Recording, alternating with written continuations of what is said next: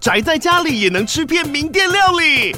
最懂吃的美食平台宅点心满周岁喽！二月二十六号至三月三十一号，周年庆消费满千折五十元，满两千折两百元，限量五十组超值组合包，原价二四九九元，特价二四零零元，搭配专区优惠再折两百元。鱼子烧麦、老爷叉烧、鲜肉汤包、墨西哥起司煎饼，揪朋友来家宅着吃更好吃。马上点击链接探访宅点心。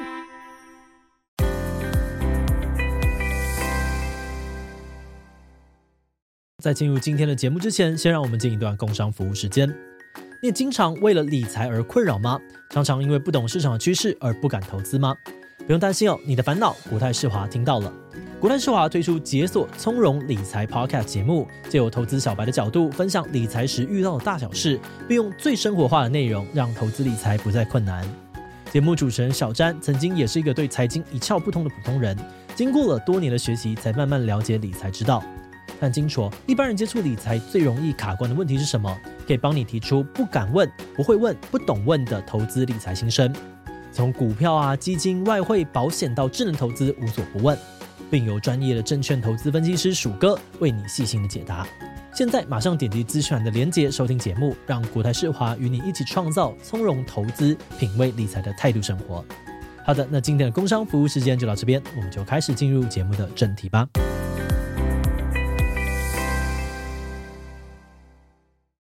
他们不是笨蛋，他们不是傻傻的被骗，他们是真的被。放在一个很精心的骗局里面，他们有他们的欲望跟他们的需求，所以他们被骗了。所以其实这过程中有很多很多就是要去考虑跟犹豫的地方。所以会不会对人性失去希望这件事情，我觉得我是一个比较乐观的人嘛。对，就是我觉得我在这些当事人身上得到很多很多力量。就是我看着他们的时候，我知道说。他们不是脆弱的人，他们也不是软弱的人，他们其实是非常努力的在反击的。他们自己去跟车，他们去想办法炸群，他们想办法去跟那个散布他们影片的人说：“你知道我就是受害人吗？你知道有人因为你想要去死吗？”就我觉得这是多大的勇气才有办法做到这件事。嗯、Hello，大家好，我是志奇，欢迎大家收听今天的好奇机器。那今天企划洋洋一样会跟我们一起来聊聊。大家好，我是洋洋。好，那不知道大家还记不记得，就是去年八月的时候，有一篇名叫做《青春炼狱》的报道，很受到社会的瞩目。它揭露了台湾也有类似韩国 N 号房事件，那犯罪的规模甚至有过之而不及。那当时到底发生什么样的事情？一年后的现在，台湾相关的犯罪问题有改善了吗？那为了想要深入了解目前的状况，所以我们邀请到了《青春炼狱》的记者蒋一婷来跟我们一起聊聊。Hello，大家好，我是《镜周刊》人物组的记者一婷。诶，洋洋，你还记得你去年就是看到这个报道时的想法吗？有，其实因为在这个报道之前，大家最关注的就是韩国 N 号房的事件嘛。嗯。然后在看到韩国状况的时候，还会想说：哇，怎么这么可怕？幸好台湾没有类似的状况。结果没想到，就是呃，在这个新闻一出来的时候，其实是非常让我感到很震惊跟害怕的。因为在我自己的生活圈里面，我从高中就是读女校，然后大学的环境里面，我的朋友也大部分都是女生，所以我其实真的不太知道。在男生的领域当中，他们可能会接触到哪些外流社团，或者是外流的赖群组。我是在这个事件之后，然后才去询问了一些身边的朋友，才发现原来这些东西好像很普遍。然后真的有非常多的女生，她们是在自己不知道，甚至是在嗯，可能太过于信任她的呃性伴侣的状况之下。然后让这些影片跟照片，在他没有防备的情况之下，被很多他不认识的人看到，然后甚至非常剧烈的影响到他个人的生活。我想到这个事情，我都会觉得非常非常害怕，就是有一种人生没有想要知道那么多那种赤裸裸的恶意被揭露的感觉。嗯。对，而且你就会，因为我以前曾经当过高中老师嘛，我也有教过就是男生班，我就会很很害怕这些小朋友里面，他们会不会有人。也曾经参与过这样的恶意哦，我懂，就是反而会对人有一种不信任感，有一有一种出现的那一种感觉。好，我觉得我们可以稍晚之后来聊聊这些心情啊、情境。但我想要先来问问怡婷的事情是，当初会怎么想说开始要去追查这个议题的？其实从二零一七、二零一八年的时候，台湾就有蛮多类似的事件。然后那时候还叫做复仇式色情，就是那时候比较在谈论就是男女朋友之间的那种报复的行为。但是其实案件是越来越多的。然后到二零二零年的时候，有一次我们在脸书上面就看到一个女生，她前男友把她的性私密影像散布以后，然后她的家人就公开说她自杀了。然后那时候我看到那个消息的时候，其实还蛮震惊的。就是那时候我跟同事的第一眼看到的想法是想说，是什么样的一个犯罪的样态，或者这个伤害会让一个人必须用自杀来结束这件事情？后来我们深入调查以后，就发现他其实没有自杀了，他是因为必须要让这件事情停止，所以他只好宣告说他自杀了。可是他一样是用了死亡为手法，才让这件事情结束。诶，所以那时候我跟我同事其实就非常的震惊，然后很想了解，就是受害人到底经历了什么，到底这个伤害是什么样子。所以我们就进行了一连串的调查。那那时候一开始，其实我们是先进入了 Deepfake 的群组.就是在前一年，我们是做了那个就是换脸的调查报道，嗯、然后后来揭露的是 就是小玉小玉做了这样的事情。嗯、然后随着就是加入越来越多的 Telegram 的色情群组之后，我们就发现说，哎，里面的情况真的是蛮可怕的，而且那些群组的数量真的是非常非常多。当我们加入了一个以后，隔天他可能就变十个，然后后来就变四十个，所以我的那个手机的 Telegram 打开就是那种四五十个相关的群组，然后有些人数可能就四五万人、六七万人以上。然后后来就是随着开始接触到受害者，然后跟一些相关的团体以后，就慢慢更了解说，哦，原来还有一个更大的源头叫做创意私房，在台湾的网络上面。因为会变大，代表它应该是跟盈利有相关嘛，对不对？那我想要呃，想要说，可不可以跟我们的听众简单介绍一下他们的盈利结构大概是长怎么样子啊？对，其实刚刚提到，就是它有很多很多不同的犯罪的场域，就犯罪场域都是在网络上，但它有很多不同的空间，比如说像脸书的霸社，那在脸书的霸社上面，它就是。基本上应该是没有盈利的，但有些人认为说他可能有导到某些行销的网站去。嗯、那在 Telegram 上面其实也是没有盈利的，因为它就是你被加入以后，你就是随意的浏览。但它在最初其实是有盈利的，就是它最源头就是叫做创意私房这个网站。那在台湾的那个网络上面已经 已经有十二年之久了。然后它其实是一个需要付费才能够进入的网站，要加入的话其实是需要申请为会员的。那光是入会费就要八千元。那你在里面买任何一个影片啊，或是那种照片包，其实都会要算钱的。所以可能比如说有些影片它可能几百块，有些要到一千多块。然后有时候他会附上个资，比如说这当事人他的个资啊，那些女生她的学校、学号、住址等等的。那如果你是就是他那个会员在加入的时候，有时候也需要实名认证，就是有些不用，那有些要。那如果经过实名认证的话，的会员权限就更高，看到的东西可能就是更不堪入目的东西，就是可能是一些包含儿少性剥削的影像，那些影像可能是包含一些国小女生、国中女生被要求自拍的照片。或是有一些可能是被性诱拐啊，或是有一些要求他们做出一些有点就可以想象就是 N 号房的那种照片，嗯、就也有一些是被胁迫的。那很多我都是亲眼看到的，所以其实里面真的蛮多这种类型的影像。那根据警方的调查，里面应该有超过十万部以上，那受害人应该有超过三四千人，可能更多。但像刚刚说到这个实名认证，是不是也是这个创意私房，它等于要求你？给出实名之后，它等于也能够保证这个人他比较不会泄露这些资讯出去。对，其实他们一开始根本就不希望这些影片会外流到 Telegram 或是霸社，因为这样就等于大家都知道他们在做这些事情。嗯、可是不知道为什么，就是在 Telegram 上面，就前几年就有一个人很喜欢从这个网站上面去把影片拿出来，然后一直给大家分享、交流等等的。嗯、那待会我们聊到加害者的心态的时候，或许可以多聊一点。嗯、但是也因为这样，所以更多人的广泛知道创意私房的存在。那其实里面它是有很多不同的角色在互相协助的。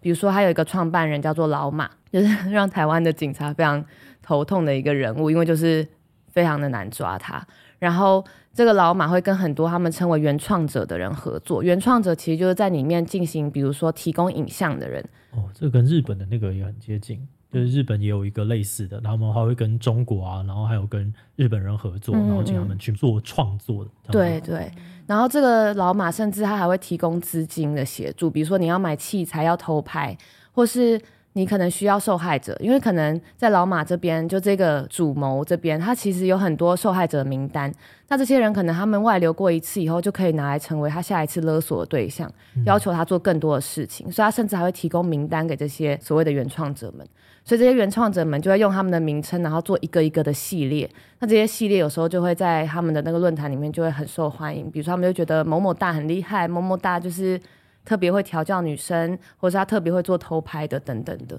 其实里面就有非常非常多不同的系列，然后盈利算是非常非常的高的。所以当时候你是有真的就是进到创意私房，甚至是直接看到这些影片跟照片吗？有，就我在里面就是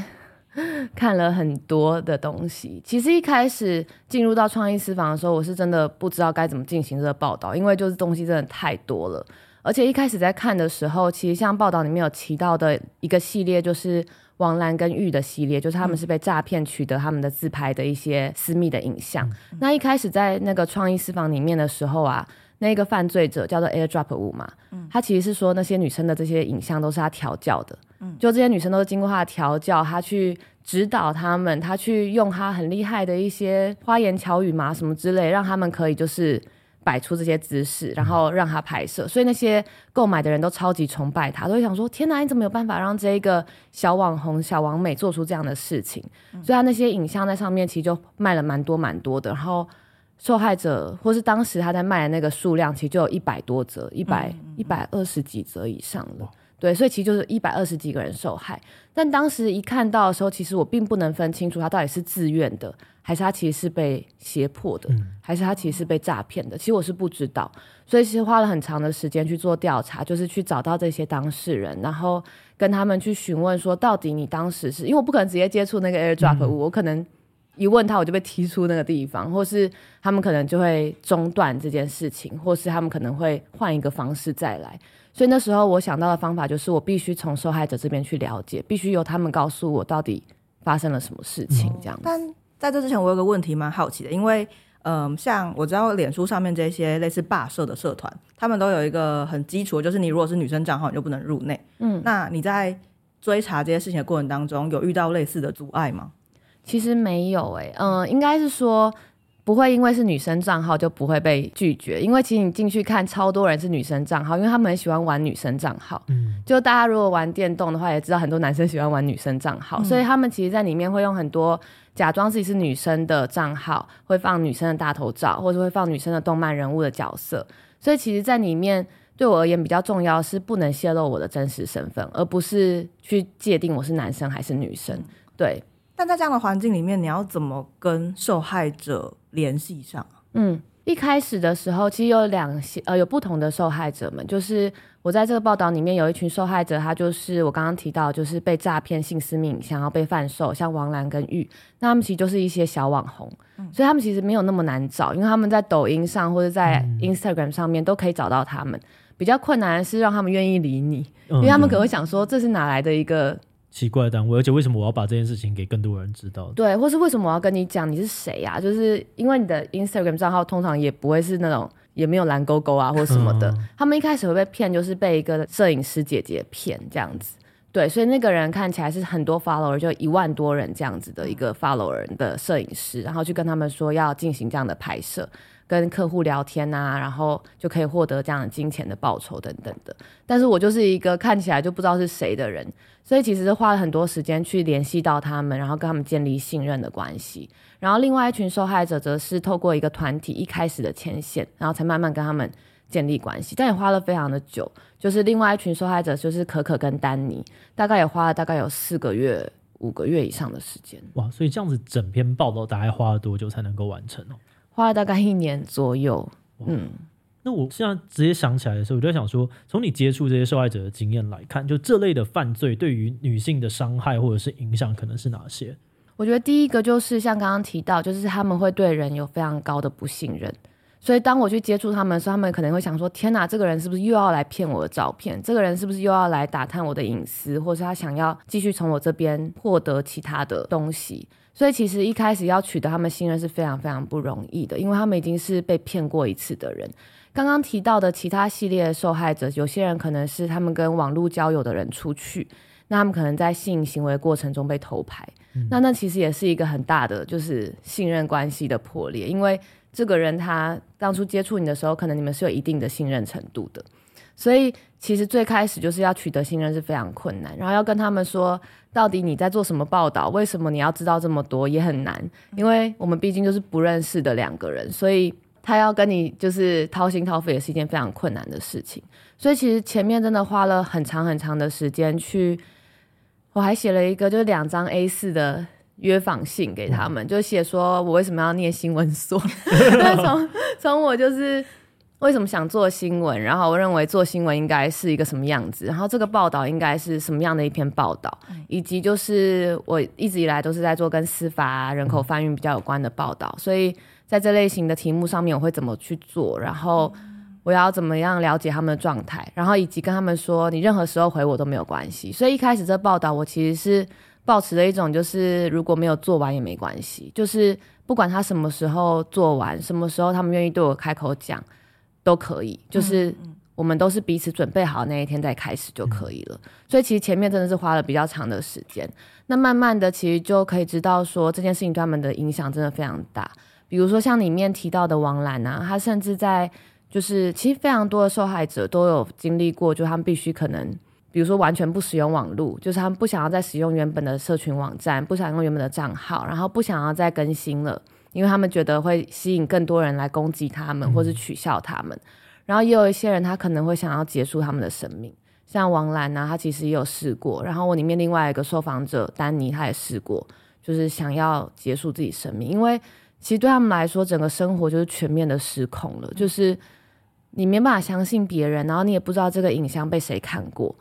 很多人可能都看过，像王兰连走在路上都有人跑过来问他说：“那个今天霸社上面上传那个是不是你？”哇！所以真的是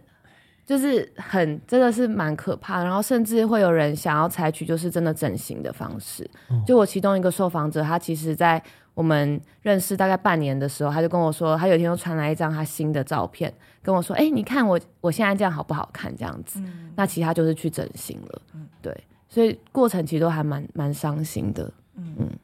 好，我现在有点沉重。我觉得啊，就是，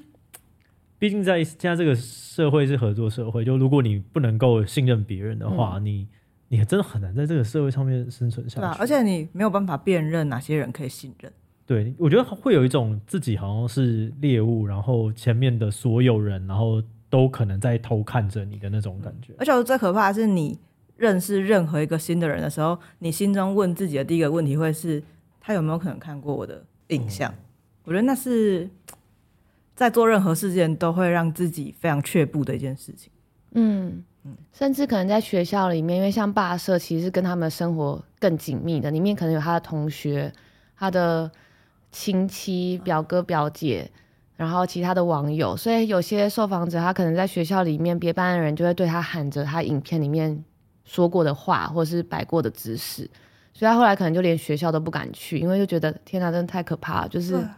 真的很可怕。而且学校的话，是你每天都要待在那里，跟好多人一起，嗯，而且还是要被关在那边。对啊，哇，这真的。那他们后来是怎么愿意继续下去？你说他们的生活吗？对对对，他们有没有什么得到什么支持的力量从哪边来？我觉得人是一个非常厉害的生物，就是你不管怎么样，你都必须生活下去。这件事情是我在他们身上看到，所以他们其实真的是想尽办法的活下来。比如说有人想办法，像王兰，他就是想办法去学拳击，他想要有一天可以痛扁那些人，嗯、然后他可能去做刺青的除刺青，他希望不要再像影片里面是那个样子。然后有一些人他可能。花了很长很长的时间，可能把自己关在家里，然后慢慢的去试着跟他的家人谈这件事情。然后也有人就是换了男朋友，换了很多不同的，就是必须重新去建立一个他新的生活圈，去找到一个他可以信任的人，对他而言是可以把这件事情讲出来的人，然后慢慢的让他生活回到一个正轨。但老实说，我觉得这生活都很难真的回到正轨，因为那些影片在网络上面其实是一直一直都存在着的。哇！但听到这边，我突然觉得好生气哦。就是这些受害的人，他们必须要想尽办法活下来，嗯，然后想办法更坚强，想办法不要让那些伤害再次伤害到自己。但那一些加入社团或者是那些散布影像的人，他们甚至不觉得这是一件错事，他们可以大声嚷嚷自己看过那部影片，他们不认为这个有错，然后他们的生活还是依旧维持着正轨，持续的运行。就是犯罪或者是去接受这些犯罪带来的好处的风险太低了，有点这种感觉。对啊，就比如说有好多好多人是不需要付出任何成本，嗯，他，他就能够看到影片、嗯、照片的，哇，觉得好，困难，不开心，这系统好糟糕。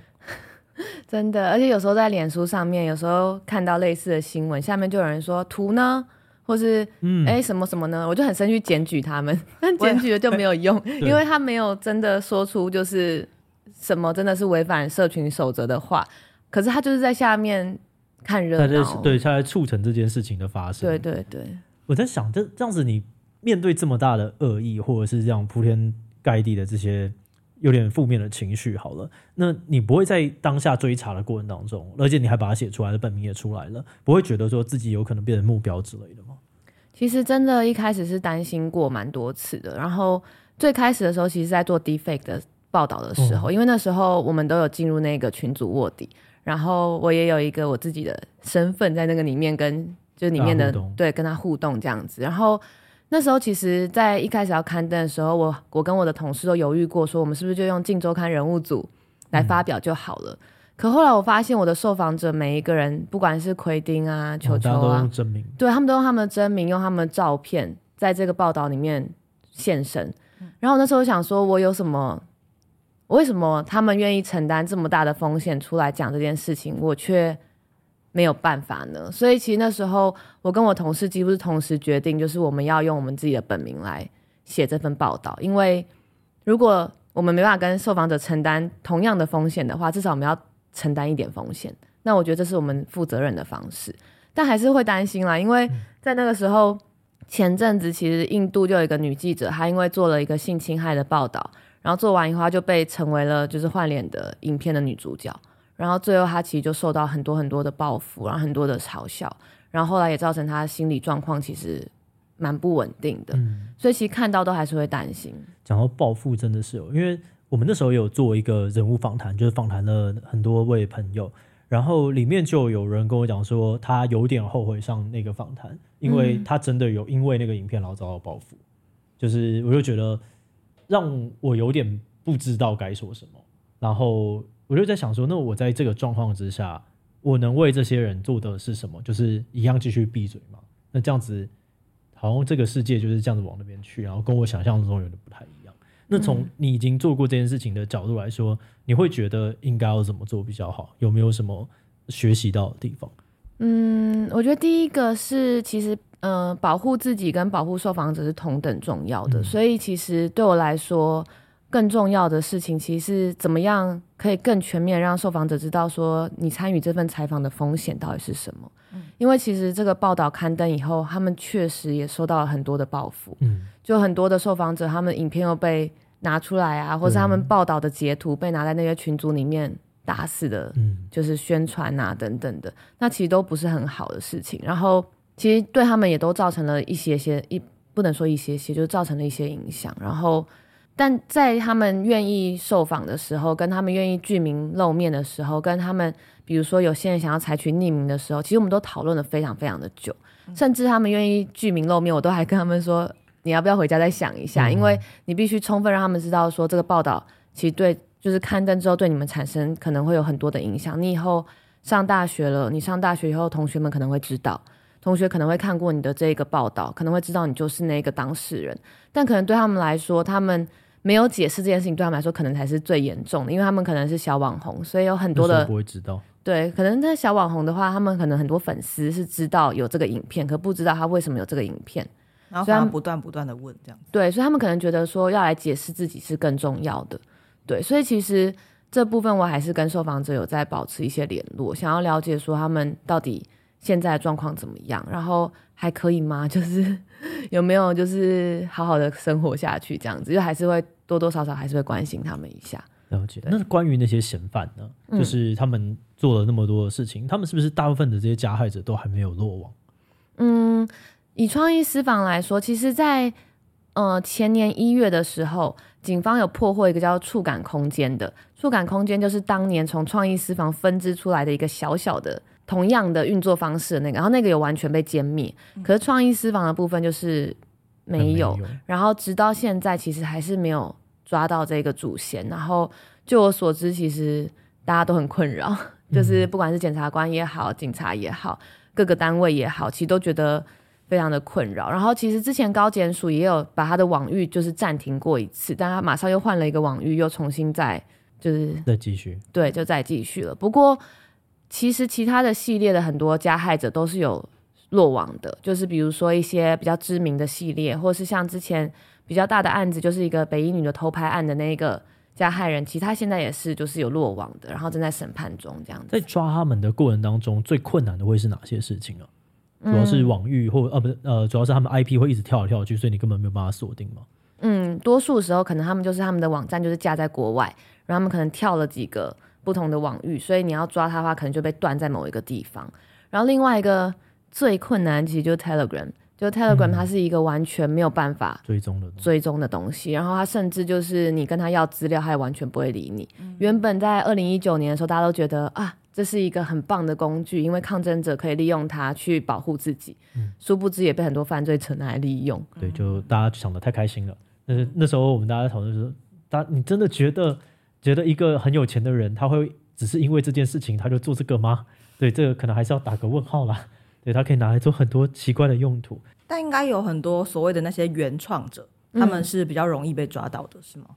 嗯，呃，其实也要看原创者的手法，就是可能有些手法，他们可能有实际接触过当事人。那他们因为毕竟虽然刚刚提到他们真的很难抓，但是老实说，只要是犯罪，都一定会留下痕迹，不管是什么样的痕迹，就是。那些东西都是会留下一些蛛丝马迹的。那只要有一点破口，其实都还是有可能会被抓到。所以大家如果有看过那个 N 号房在那个 Netflix 上面那个影片的话，嗯、应该就会知道说，其实还是有很多方法可以找到他们的。只是有时候是我们的犯罪侦查工具还不够全面，不够全面，法规可能不让你做这件事情，或是人力不够。现在要选举了，或是什么之类的，嗯、就是有很多很多很多的因素。那让现在的那个侦查过程可能还没有那么顺利，但我觉得我也相信，我很期待，我真的很期待，就是我真的很希望他们可以被抓到。那像这些事情，它到现在还在持续的发生吗？嗯，就是很遗憾的，就是他们其实大家之前可能也看过，就脸书上面有很多很多的外流的社团，然后之前大家也有分享过一波，就是很多短网址的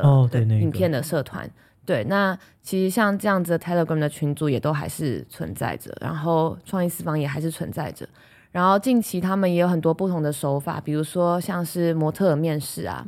比如说要求你检查身体，哦、之前的一些 Me Too 事件很像。对对对，就是要求你脱衣服，然后给他检查，然后最后这些影片可能就被拿来，可能作为反威胁你的很多方法，要你交出更多的资料、更多的照片，或是要求你。与他发生性行为等等的，就是很多类似的。然后年龄层其实也是一直在降低的，就是国小女生、国中女生都有。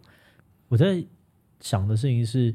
就是一听你看了这么多这样子的恶意，你还会很相信人性这种事情吗？要怎么样相信着，然后继续下去啊？一开始就是，其实，在看那些影片，就刚进入到那些群组的时候，真的是会有点讨厌男生呢。嗯，就是。会觉得天哪，这个这个世界怎么会是这个样子啊？就是虽然虽然你知道说你身边有很多很可靠的人，或是值得信任的人，然后也有好的支持的系统，可是当你意识到说这世界上还是有很多人做这些事情，然后不在乎别人的任何的感受，然后只是把人的身体当做一种工具或是赚钱的手段的时候，还是会觉得非常非常愤怒，而且。其实那过程真的是蛮不舒服的，就是你必须一直看这些东西，然后，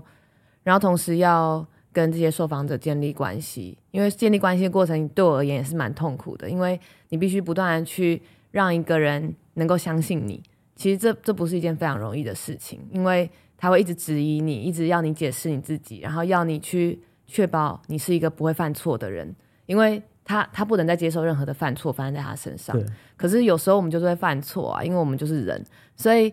在那过程中其实有非常非常多的拉扯。然后要怎么样呈现这个报道也很困难。比如说，要不要把他的犯罪手法写得这么仔细？嗯、要不要要不要公布之类的？对，或是他的，可是诈骗手法不公布的话，你就不能让读者去同理说，到底为什么他们会被骗？他们不是笨蛋，他们不是傻傻的被骗，他们是真的被放在一个很精心的骗局里面。他们有他们的欲望跟他们的需求，所以他们被骗了。所以其实这过程中有很多很多就是要去考虑跟犹豫的地方，所以。会不会对人性失去希望这件事情，我觉得我是一个比较乐观的人嘛。对，就是我觉得我在这些当事人身上得到很多很多力量。就是我看着他们的时候，我知道说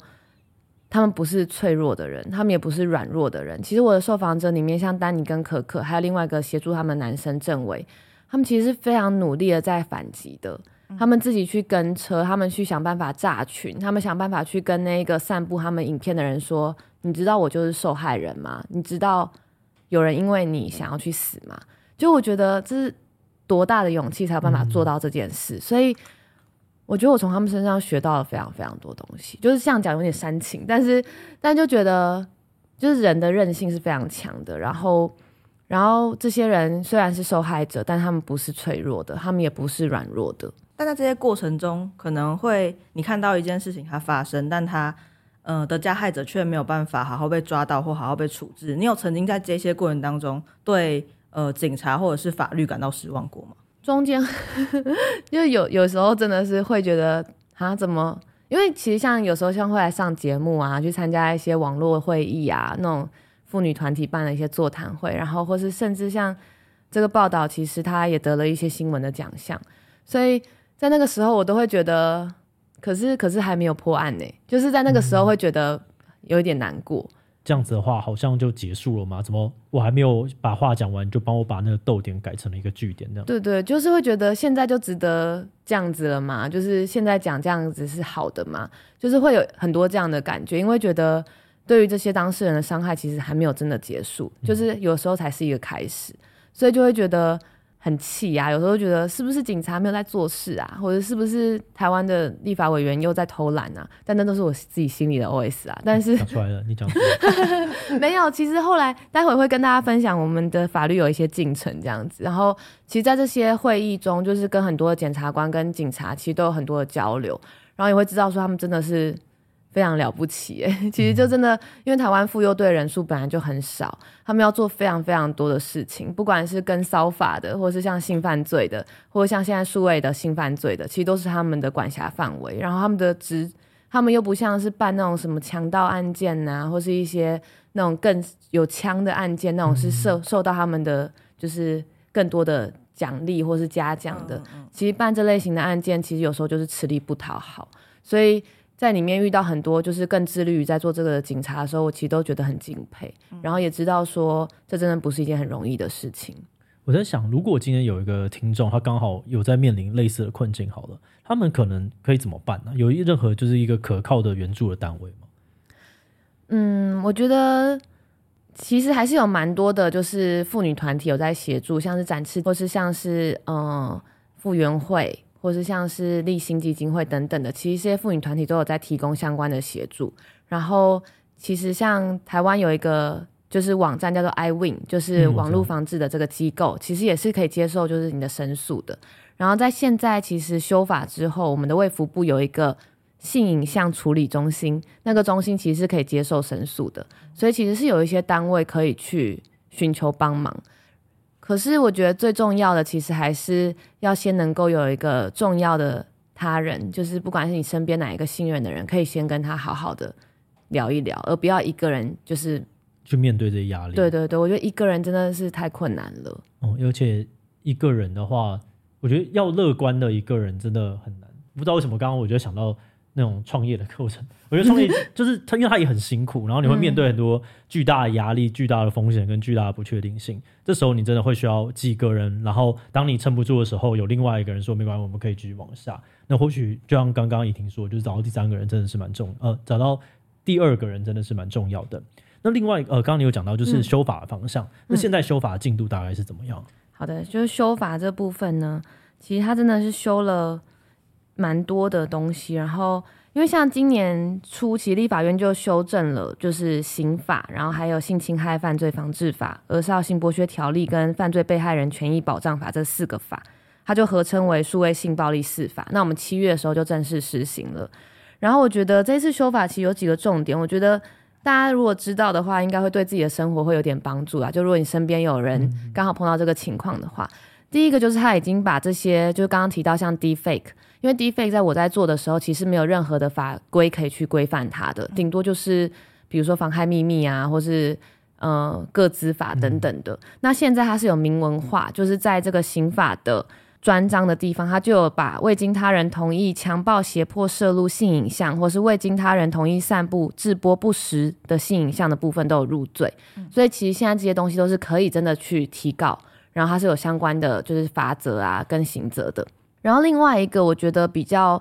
可以跟大家分享，是因为其实在我在去很多座谈的时候，有一些年轻的男生啊、男同学都会跑来跟我说：“那我们也会受到惩罚吗？或是我只是收到了，我也会受到惩罚吗？”那其实真的是会，因为其实像儿少性剥削条例啊，他就有把无正当理由持有儿少性影像，就是你只要是收到你朋友传给你的未成年人的影像，你下载它，你把它放在你的手机里面。现在就要改为处一年以下的有期徒刑，或是一颗三万元以上到三十万元以下罚金。对，其实差蛮多，而且就很想跟大家说，你不要以为你只是看，嗯，你只是看，你只是存档，其实它真的会造成一些影响的。然后另外就是针对被害人保护跟影像移除下架的部分，其实都有一些新的立法，像是可以透过刚刚说的那个性影像的处理中心去要求它就是下架。所以这个影像处理中心就会去跟县市政府要求，就是这些网络单位要它下架，不然的话可能就会勒令他要，比如说要把这个网站就是停掉，对，断网处理啊，或是会有一些法则等等的。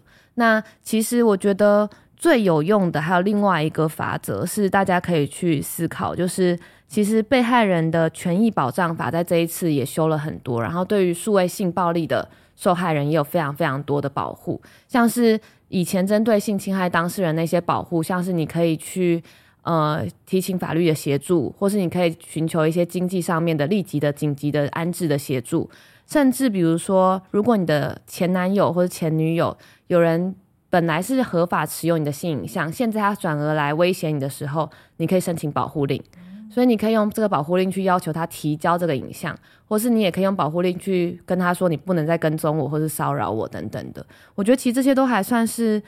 蛮 蛮有用的啦。嗯、就是虽然不知道实际上落实的情况现在怎么样，但是至少在法律上面现在是有一些可以保障的方法。刚刚想到那个提告的人会是谁啊？就假设说呃今天有一个人就他非正当理由他持有了，嗯，那这个是由就是被拍摄的那个人可以去直接去提告吗？就是他是一个路人。他他持有了我的影片，可以可以可以，然后也可以由第三个人去检举，就是，可是第三个人检举其实会有一些问题，就是如果是成人的影像的部分啊，有时候那个警局那边会很难认定说这个成人影像他到底是自愿拍的还是他是被非法拍的。那其实就会谈到我们刚刚原本就是在报道里面有提到，就是要建立资料库的这部分，因为如果有建立资料库的话，可能我们就会知道说这个当事人其实是报案过的，那其实东西就是。就是非法的，那他可能就可以处理了。但因为我们现在就是没有建立一个资料库，所以就很难知道说，像我刚刚提到那个案件，明明有非常非常多的受害人，那他们可能去不同的地方都报案过了，可是却没有办法去整合起来，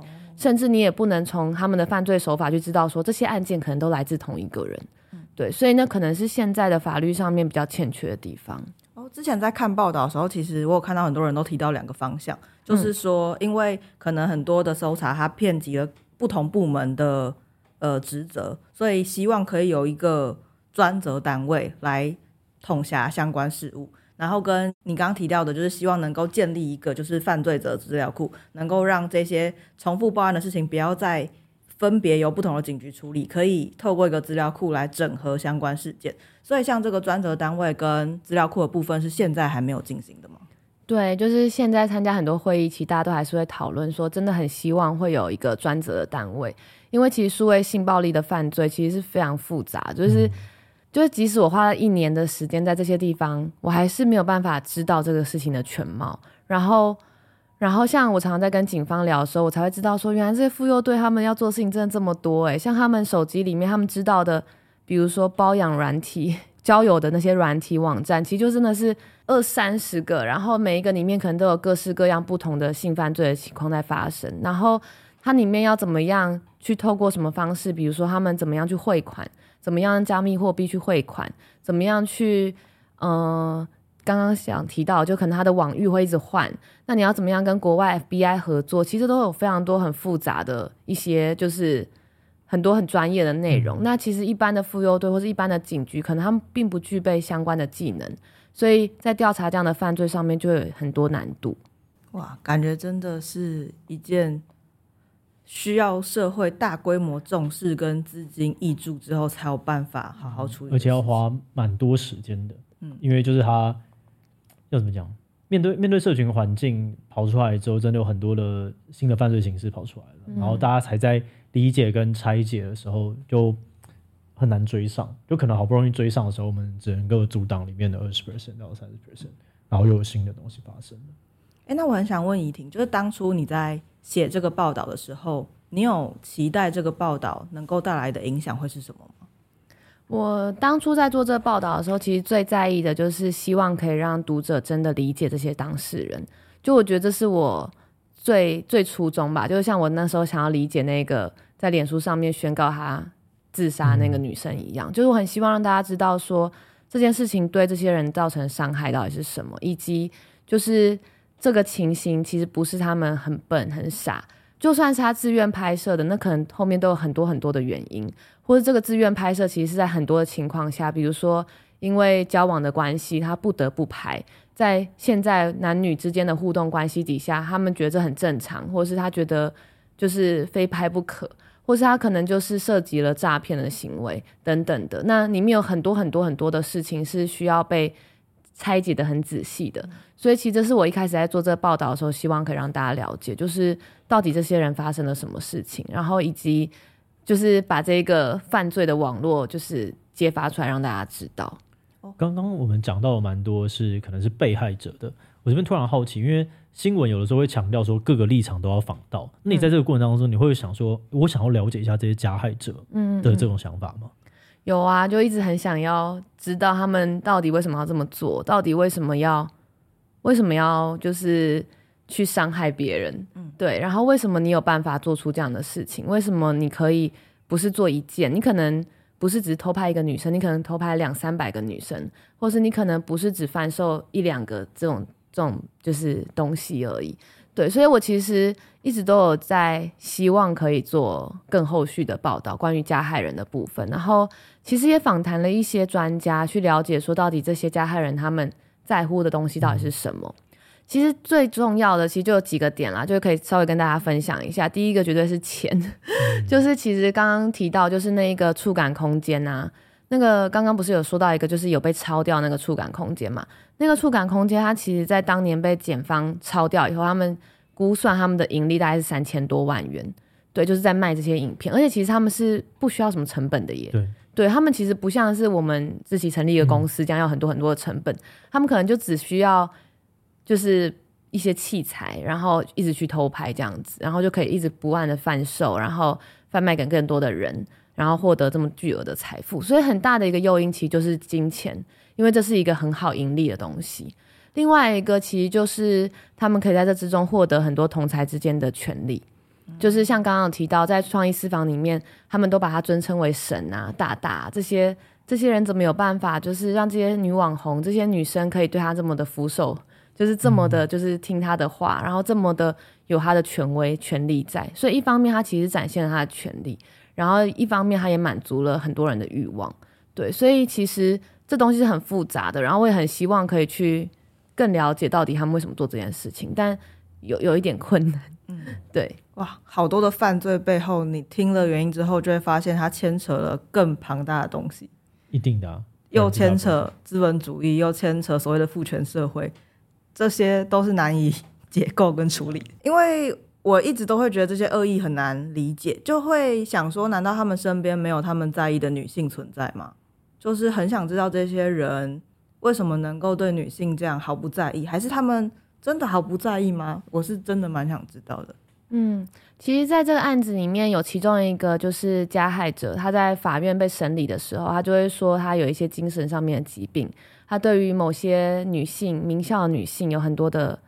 执迷，还有很多就是他的幻想等等的。但是，但是有时候也会想说，如果我们让他们都这样子去讲的话，是不是又好像太合理化他们的这个行为？所以我觉得他确实有很多需要去深入。了解的地方，然后有很多我们需要去注重的，比如说让加害人讲话的空间跟让被害人讲话的空间，它是不是能有一个平衡在，而不是只是让加害人可以一直畅所欲言的讲他们想讲的话这样子。然后，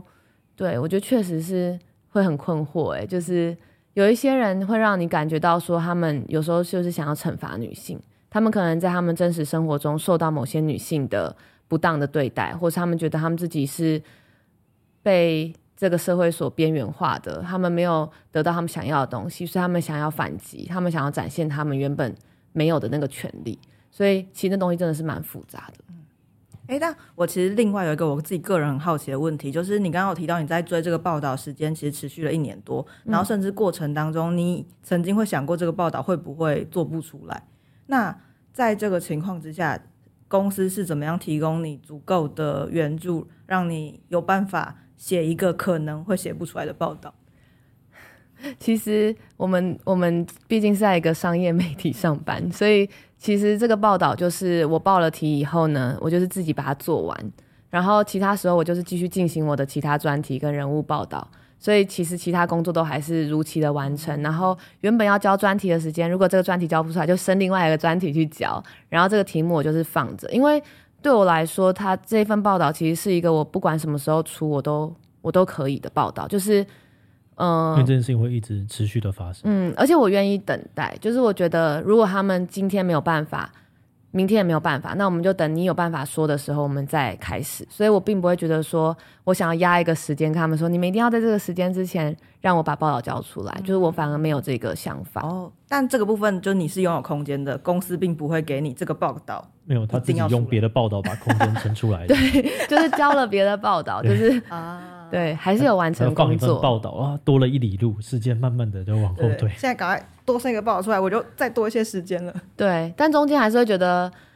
很想放弃啦，就中间还会觉得真的好困难哦，然后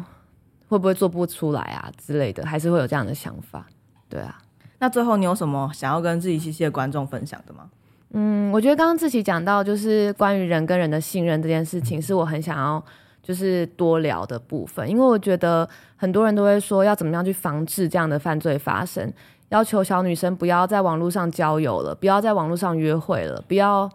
不要把私密照传给男朋友了，不要随随便便的信任别人。可是我觉得这是非常不公平的一件事。就我觉得我们成长的年代，就是至少我自己成长的年代，我因为跟人建立了信任，我觉得。我得到了很多好的事情发生，所以我觉得不应该剥夺一个人与别人建立信任或是建立关系的机会。好像把责任丢给别人了。嗯，对，我觉得重点还是法规的部分，我们要让这个法更健全，然后让执法更有力，然后让这些犯罪者不能做这件事情，而不是去要求这些可能的被害者说你你要你要小心这个世界，你要。你要对这个世界充满着警戒心，我觉得这是有一点本末倒置。因为像我们在做性侵害防治的时候，